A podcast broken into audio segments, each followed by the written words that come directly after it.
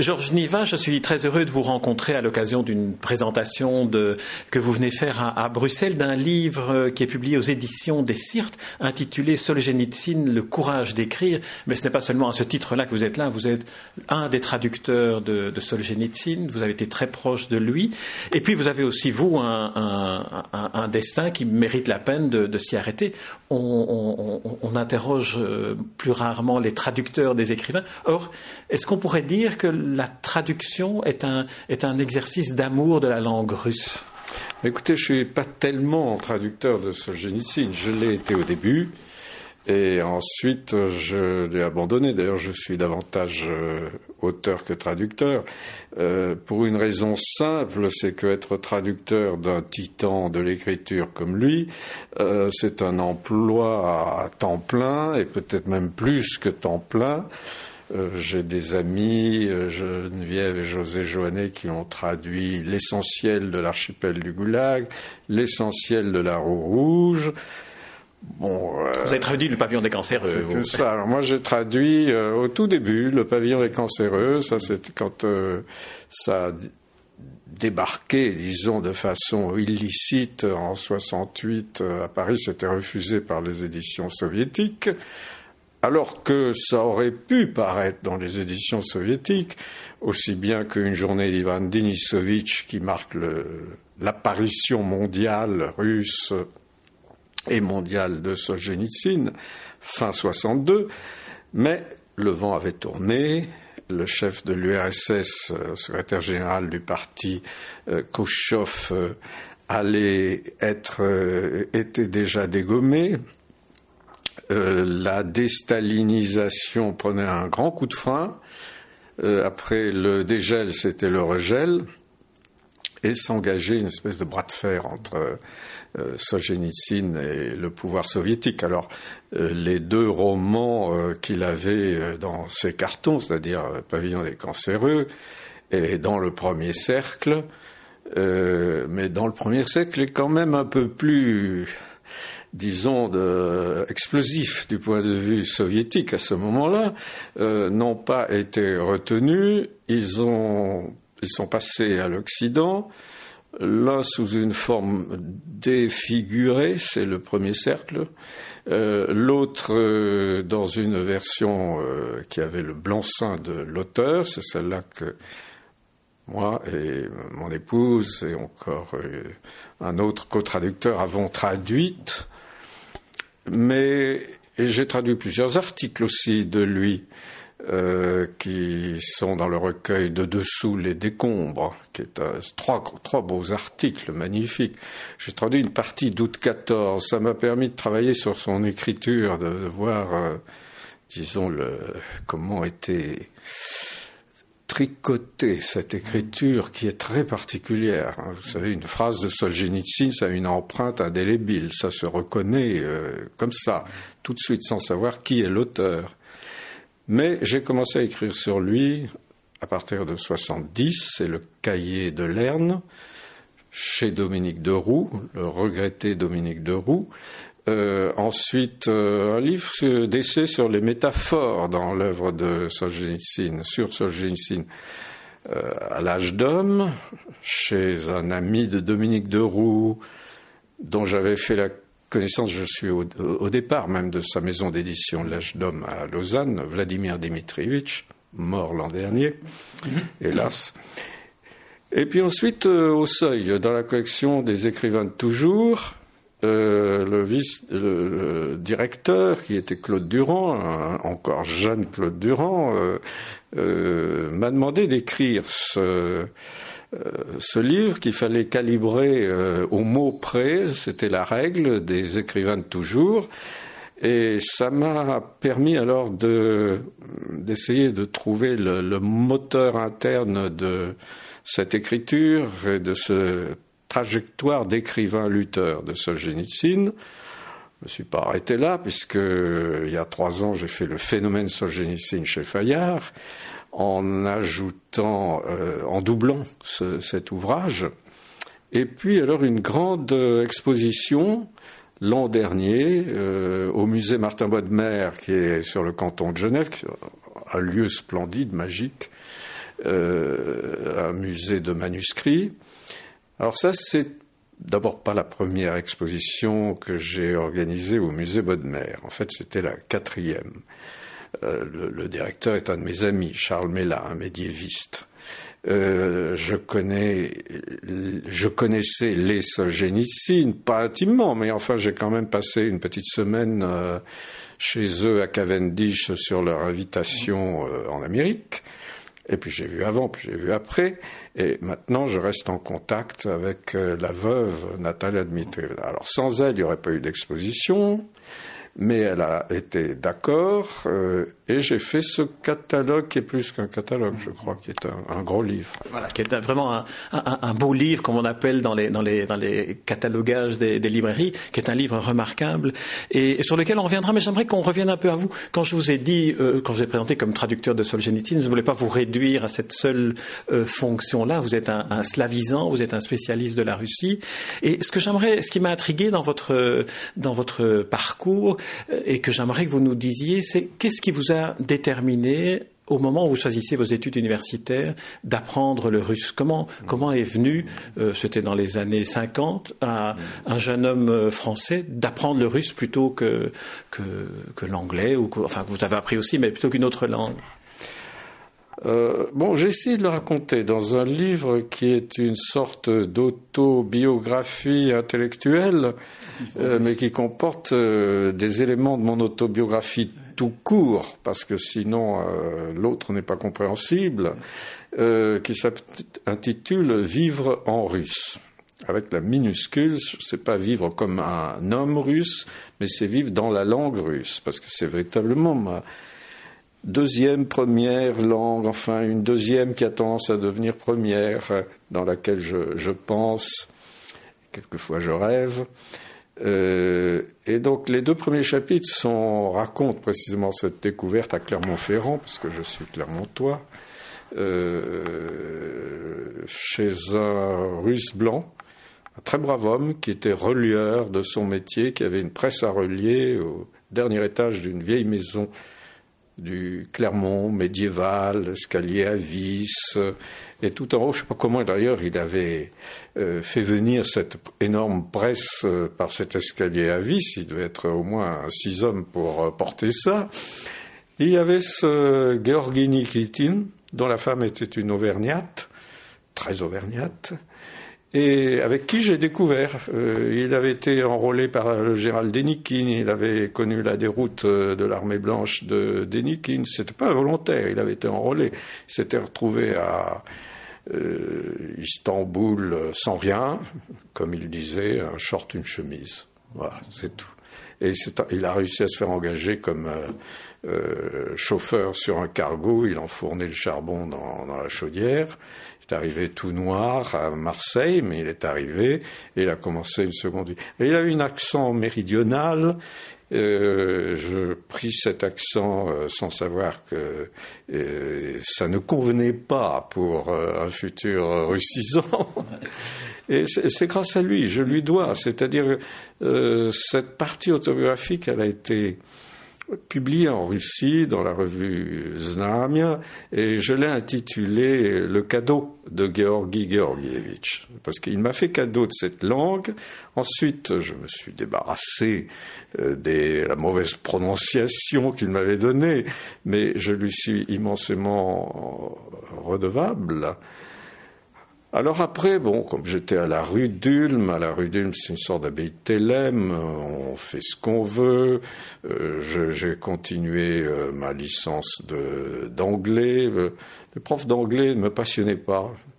donc je suis allé voir à côté ce qui se passait chez les Russes, enfin au petit département de Russes. Alors là, là il y avait un homme lumineux, magnifique, Pierre Pascal qui était auvergnat comme moi, seulement il venait d'Issoire et pas de Clermont. Enfin, Pascal, il était affilié à Blaise Pascal euh, collatéralement, et il avait passé 17 ans en Russie. Il était arrivé pendant la Première Guerre mondiale, il était resté en tant que bolchevique, catholique, bolchevique, euh, voyant dans le socialisme un retour euh, au temps des premiers apôtres.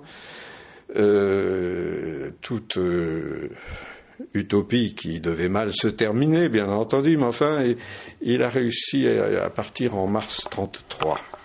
Donc, c'était pas un professeur euh, quidam quelconque. Il y, avait, il y avait chez lui un aspect de, sphinx. Alors, euh, nous étions quelques-uns à être ses élèves chéris, si j'ose dire. Euh, j'allais à la fête de la Saint-Pierre et Saint-Paul le 29 juin euh, chez lui et je retrouvais les débris de la Révolution, comme Boris Souvarine, qui était quand même le fondateur du Parti communiste français, d'où il s'était fait éjecter au bout d'un an. Ça avait été vite fait avec lui. Hein le fondateur éjecté au bout de 12 mois. Et euh, Lazarevitch, qui était un anarchiste, euh, je pourrais parler longuement là-dessus. Donc euh, j'ai été mis dans un bain tout à fait particulier. Et puis Pierre Pascal m'a envoyé en URSS où il ne pouvait plus aller. Mais il m'a dit, pour connaître une langue, il faut aller la parler au berceau de cette langue. Je suis donc arrivé en, ça fait longtemps, hein, vu mon âge, en octobre. Que vous ne paraissez pas, hein, disons-le en radio. en octobre 56, euh, et il venait d'y avoir le, chamboulement du 20e congrès. Et il allait y avoir euh, l'insurrection de Budapest et la répression. Euh, j'ai eu des, des, incidents assez graves là-bas. En 60, vous êtes expulsé, si je me souviens bien.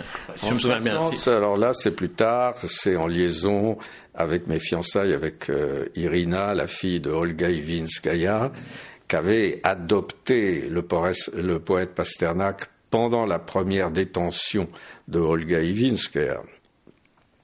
Donc euh, je sortais de l'hôpital parce que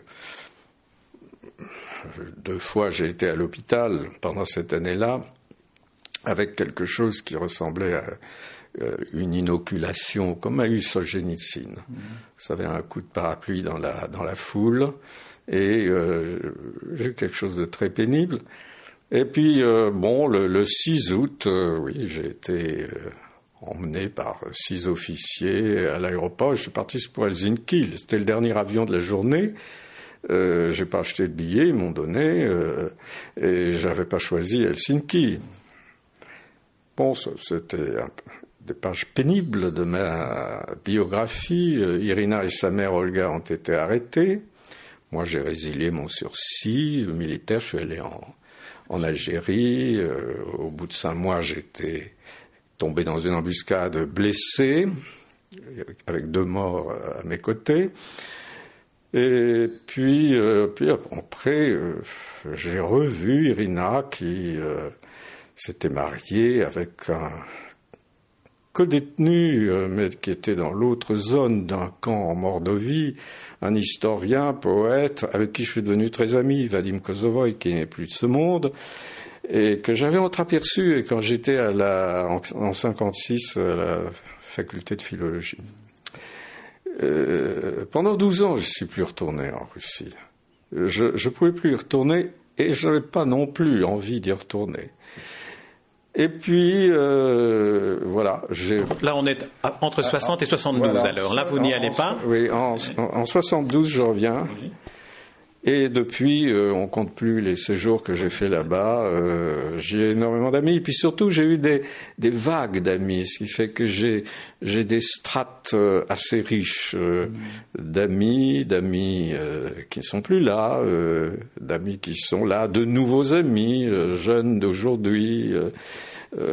ça m'apporte énormément.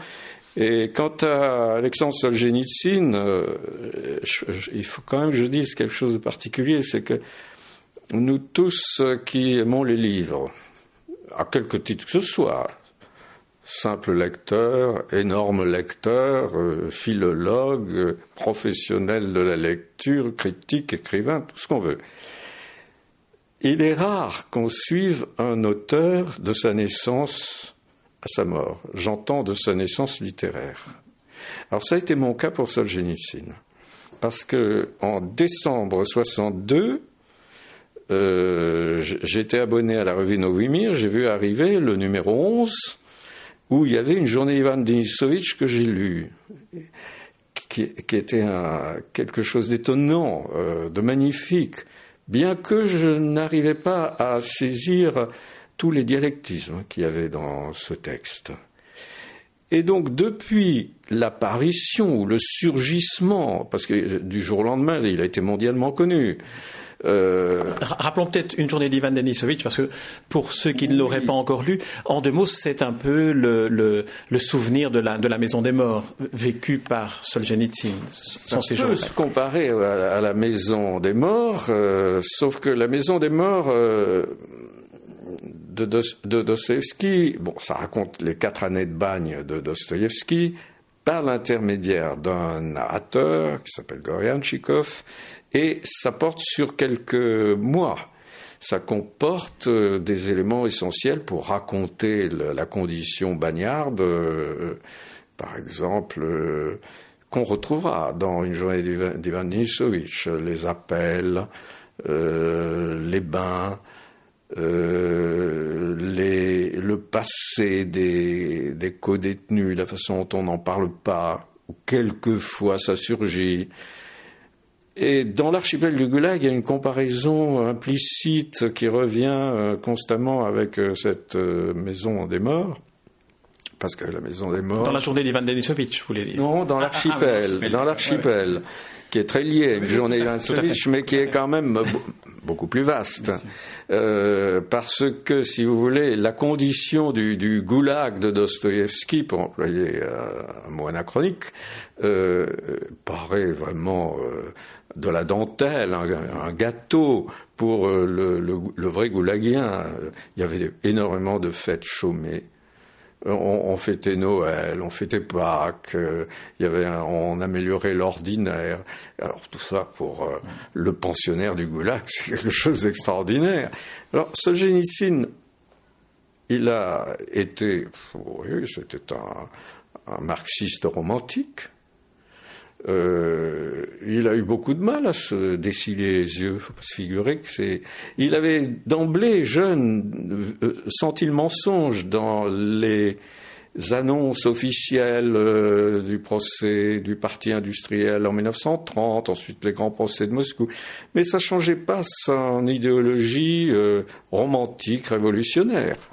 elle a vraiment changé quand il a été arrêté en 1945 en tant que euh, capitaine Solzhenitsyn, et parce que l'ascension militaire avait surpris sa correspondance avec un de ses amis où il parlait de la future Russie libre quand il n'y aurait plus le grand patron, c'est-à-dire Staline.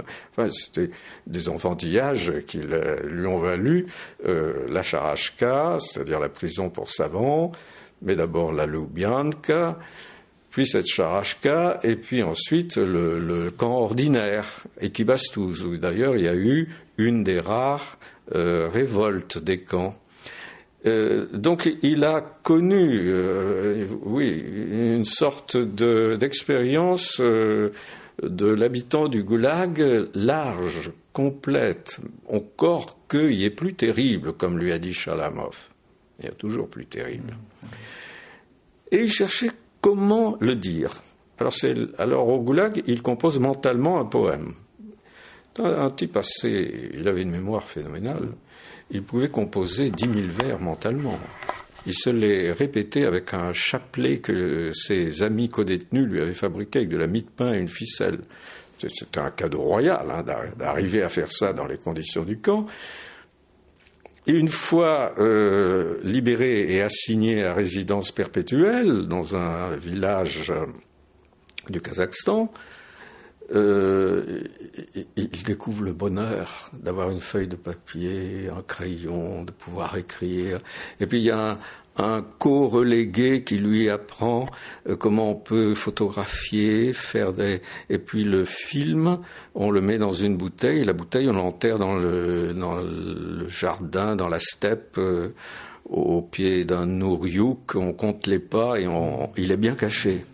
C'est un clandestin né, hein, Solzhenitsyn. Il a d'ailleurs écrit un, livre, Les Invisibles, qui, qui raconte un peu le, le, réseau, ceux qui l'ont aidé plus tard. Plus tard, oui, oui. Mais alors, euh, ce qui est passionnant, c'est et qu'on on voyait bien dans cette exposition, grâce à des emprunts que j'avais faits dans les archives euh, de Natalia Dmitrievna, et qu'on voit bien dans le livre Le courage d'écrire, euh, c'est les tâtonnements pour chercher la bonne expression. Bon, le manuscrit d'Ivan Denisovitch, n'existe pas. il l'a brûlé parce que la règle, c'était précisément, il écrivait, il photographiait, il brûlait. Ce qui restait, c'était le film dans, la bouteille.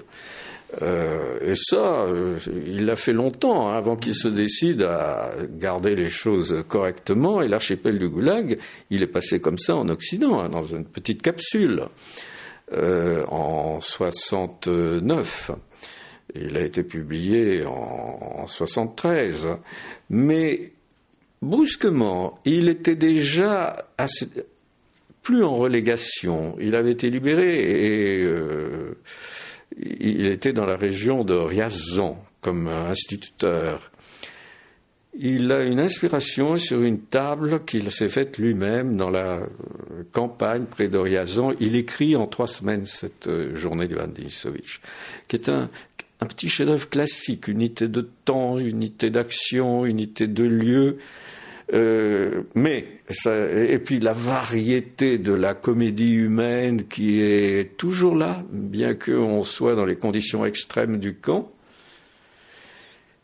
Il écrit ça, et puis le, texte va attendre deux ans parce qu'il fallait qu'il y ait encore un dégel supplémentaire pour avoir l'idée qu'on pouvait proposer ça. Il le propose au rédacteur en chef de Novimir. Enfin, il y a toute une histoire du cheminement, qui est un poète un grand, un beau poète paysan, Twardowski, communiste, mais dont la famille avait été découlakisée, donc qui, il avait ce destin euh, de presque tout le monde en Russie et de beaucoup de dirigeants, c'est-à-dire le dédoublement. D'un côté, communiste, membre du comité central, et de l'autre, euh, la famille qui a disparu découlakisée. Donc cette espèce de schisme intérieur, ils l'ont tous. Khrushchev aussi. Alors, il demande le feu vert à Khrushchev, parce que ça, un texte qui raconte les camps, euh, le feu vert, il ne peut pas venir du Glavlitz, c'est-à-dire de la censure ordinaire, ni même d'un simple membre du comité central ou du politburo. Il faut que ça vienne d'en haut. Ça a plu à Khrushchev. Parce que le, petit personnage d'Ivan, qui est un, un russe, euh, dont la psychologie est bien reconstituée. Il n'a pas de prototype. Il a plusieurs prototypes, contrairement à d'autres personnages. Ce, cet Ivan lui a plu. Ça a été un événement qu'il est difficile aujourd'hui de faire comprendre.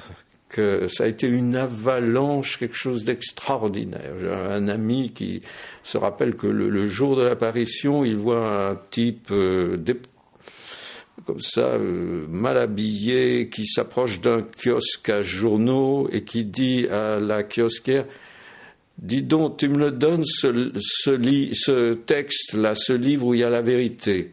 Elle sait tout de suite de quoi il s'agit. Elle dit Non, il n'y en a plus des Novimir. Vous voyez, ça, c'est la légende. C'est vrai que c'est peut-être comparable, mais enfin, euh, à la chute du mur de Berlin. Je veux dire, c'est vraiment quelque chose qui a changé du tout au tout la perception que l'on pouvait avoir à l'époque du monde soviétique. Oui, mais c'est un texte. Ah c'est un texte. C'est peut-être comparable à J'accuse de Zola. Euh, c'est difficile. Il y, a, peu de textes qui ont déclenché une avalanche comme ça. Et alors, dans l'avalanche de lettres qu'il a reçues, il y avait des centaines de lettres de Zek, c'est-à-dire de, de bagnards soviétiques, qui complétaient, qui corrigeaient, qui critiquaient, qui s'enthousiasmaient. Mais c'était une base magnifique pour euh, écrire l'archipel du Goulag. Et alors, il a pris contact avec eux mais il ne pouvait pas physiquement lui-même prendre contact avec tout le monde. C'est là que les invisibles ont joué leur rôle. Et l'archipel, si vous voulez, il a 230 co-auteurs qui sont anonymes, bien entendu, dans la première édition, mais qui sont nommés dans la dernière, parce que Dieu merci, on, en est sorti. Et euh, vous voyez, ce, cheminement, cet élargissement de la journée d'Ivan Denisovitch, d'où l'on sort si vous voulez, c'est un petit chef-d'œuvre. à la fin, Ivan n'a pas fait toute sa journée, il monte sur son chalit, hein, il a un voisin de chalit qui est un baptiste qui s'appelle Alyosha, et il y a une petite discussion avec Alyosha.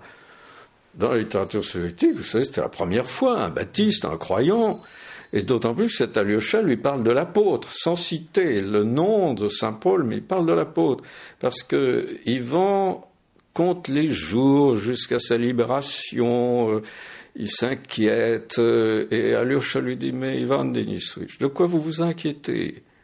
Vous ne pouvez pas être plus libre que dans la prison, c'est ce qu'a dit l'apôtre. C'est grandiose.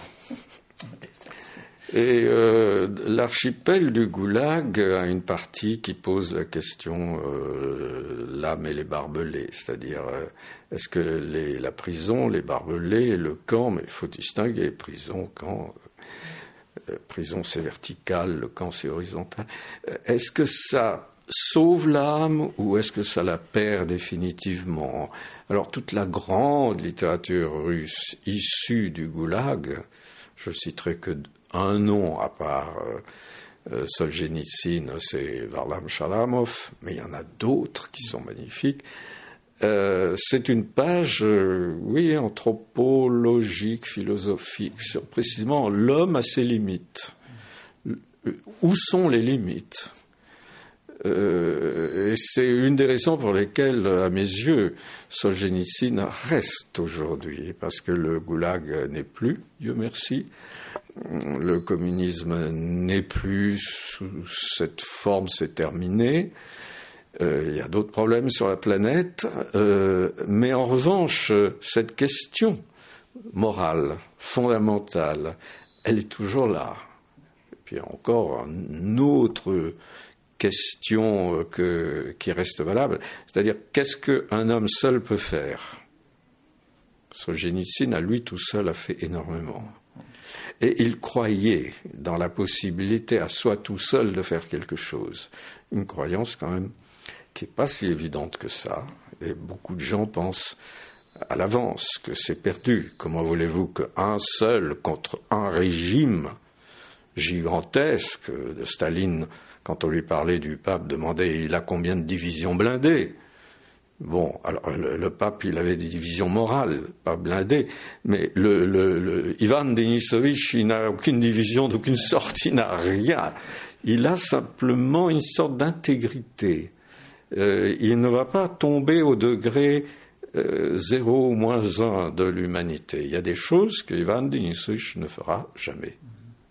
J'aimerais, si vous voulez bien, pour terminer cet entretien, parce que vous allez bientôt devoir rejoindre la, salle de conférence dans laquelle vous allez avoir une rencontre avec, euh, interrogé par Pierre Mertens, j'aimerais qu'on parle un peu du livre paru aux éditions des Sirtes,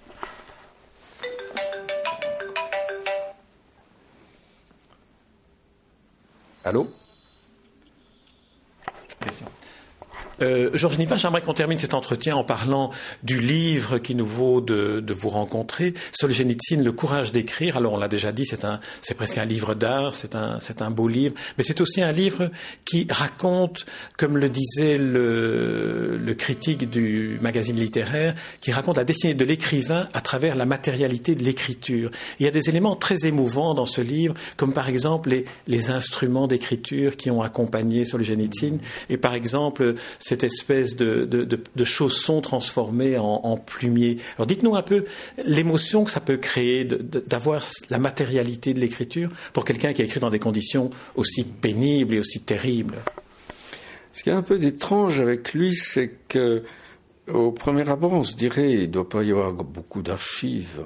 Ce pas des conditions de vie. Sa première moitié de vie jusqu'à son euh, une expulsion euh, hors d'échéance de, la nationalité soviétique, expulsion, il arrive à, Zurich. Il ne peut pas rester grand-chose.